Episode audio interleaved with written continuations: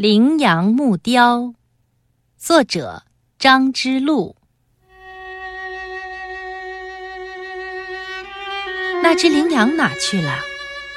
妈妈突然问我。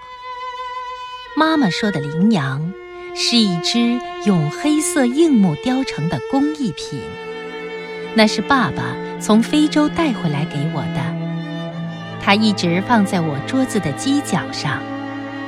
这会儿。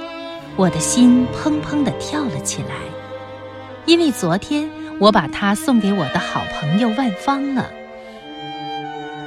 爸爸不是说给我了吗？我小声地说：“我知道给你了，可是现在它在哪儿？”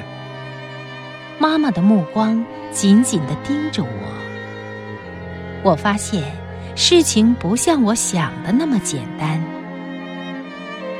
放在哪儿了？拿来我看看。妈妈好像看出我在撒谎，因为我站在那儿一动不动，低着头不敢看她。要说实话，是不是拿出去卖了？妈妈变得十分严厉。没有卖，我送人了。我觉得自己的声音有些发抖。送给谁了？告诉我。妈妈把手搭在我的肩膀上。送给万芳了，她是我最好的朋友。你现在就去把它要回来。妈妈坚定地说：“那么贵重的东西，怎么能随便送人呢？要不我和你一起去？”不，我哭着喊了起来。爸爸走了进来，听妈妈讲完事情的经过，他静静地点燃一支烟，慢慢地对我说：“小朋友之间不是不可以送东西，但是要看什么样的东西。这样贵重的东西，不像一块点心、一盒糖，怎么能自作主张呢？”爸爸的声音一直很平静。不过，带着一种不可抗拒的力量。你已经给我了。是的，这是爸爸给你的，可并没有允许你拿去送人啊。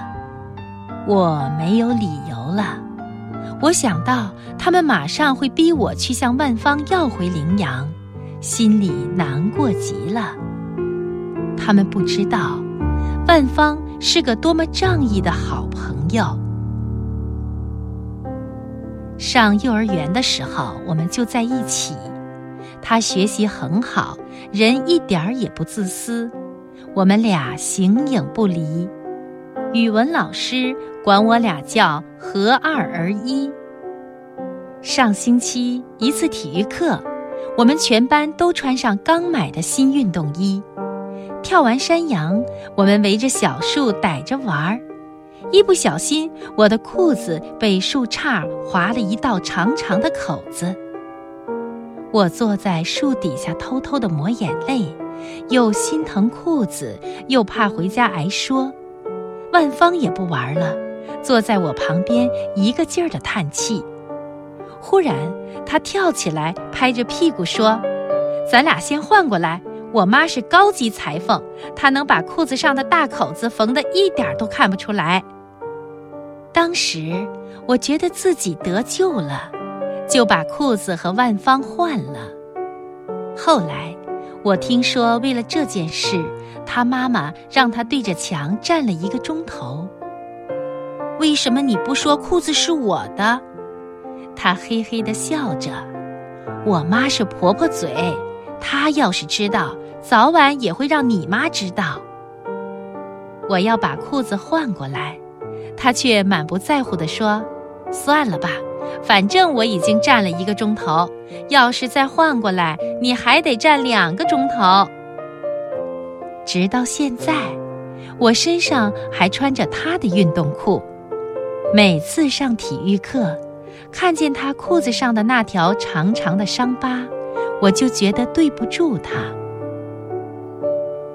昨天，万芳到我家来玩儿，我见她特别喜欢我桌上的羚羊，就拿起来递到她的手上，说：“送给你，咱俩永远是好朋友，永远。”他也挺激动，从兜里掏出一把弯弯的小藏刀送给我。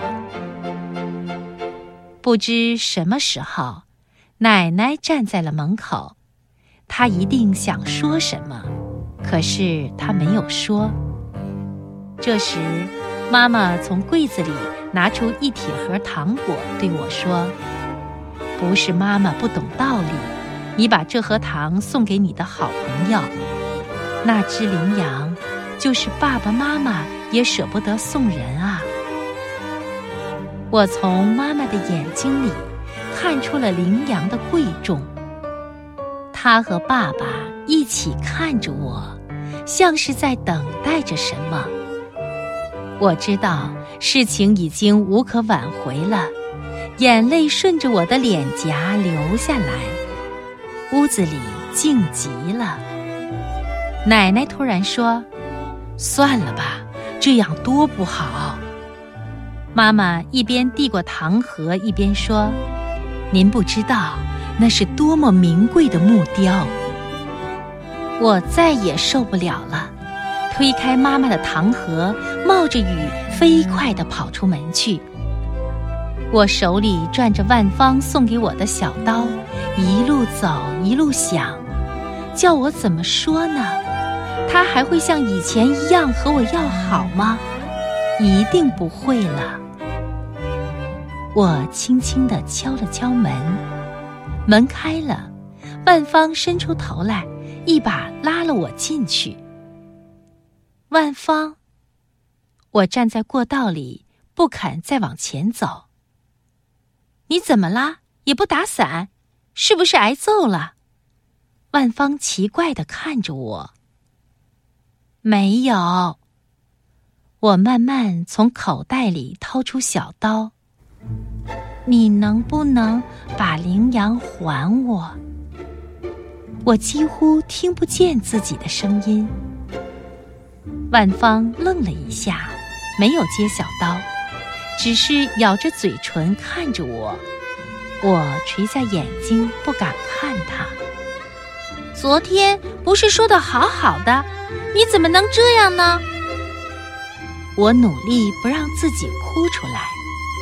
这时，他的妈妈从屋里出来了，看见我手里的小刀，又看看我们的样子，立刻明白了。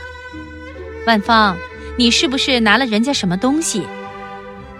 万芳看了我一眼，跑进屋去。过了一会儿，他拿着那只羚羊出来了。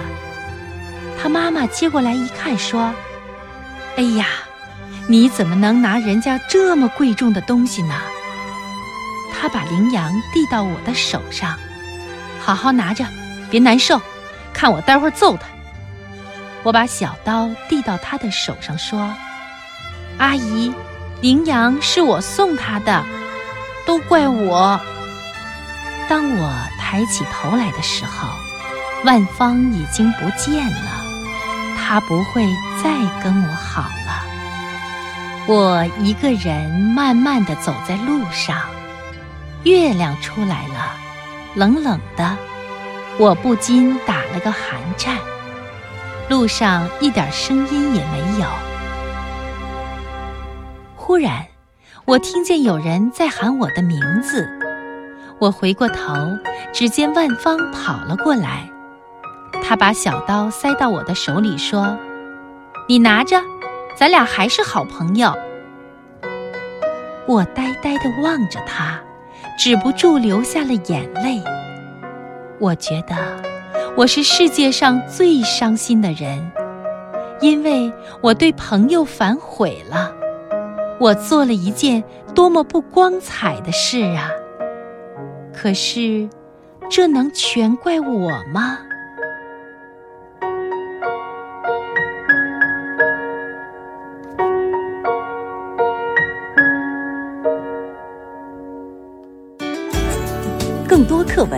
请关注微信公众号“中国之声”。